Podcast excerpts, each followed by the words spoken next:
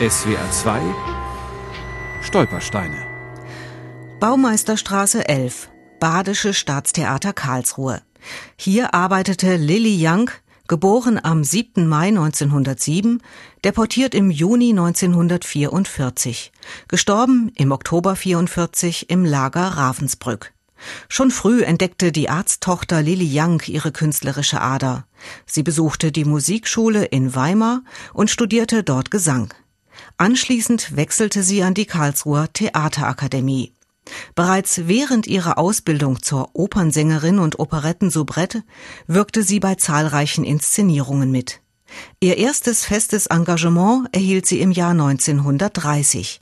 Der Intendant des Badischen Staatstheaters Peter Spuler. Also sie hat als ganz junge Sängerin und Schauspielerin in diesem Operettenfach hier angefangen am Haus, hat erst ganz kleine Partien gespielt und dann all das, was wir heute noch schätzen an Werken, Vetthaus Dingster, Weiße Rössel. Im Ensemble war sie beliebt und auch die Kritiker urteilten positiv über die junge Künstlerin. Dass Lili Young als lispelndes Klärchen Heinzelmann ihm, dem Staatsschauspieler und Publikumsliebling Hermann Brandt, eine passende Partnerin war, braucht kaum betont zu werden schrieb die Karlsruher Zeitung am 21. September 1931.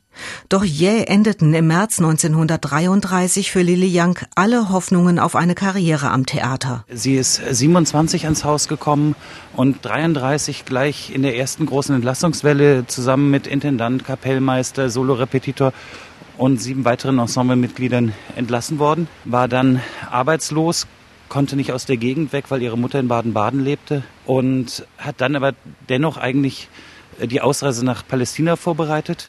Doch Lily Young ließ den Gedanken an eine Auswanderung wieder fallen.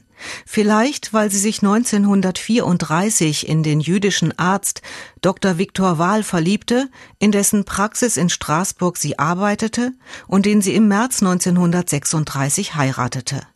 Der Ausbruch des Zweiten Weltkriegs veranlassten Lilly und Victor zur Flucht in den Süden Frankreichs nach Vichy. Doch durch die Kollaboration der Vichy-Regierung mit Nazi-Deutschland wurde auch in Frankreich die Lage für die Juden immer bedrohlicher. Zwei Wochen nach der Landung der Alliierten in der Normandie im Juni 1944 wurden Lilly Young und ihr Mann deportiert. Viktor Wahl kam nach Ohrdruf, eine Außenstelle des Konzentrationslagers Buchenwald. Dort verlor sich seine Spur. Lili Young starb im Oktober 1944 im Konzentrationslager Ravensbrück. Sie wurde nur 37 Jahre alt. SWR 2 Stolpersteine. Auch im Internet unter swr2.de und als App für Smartphones.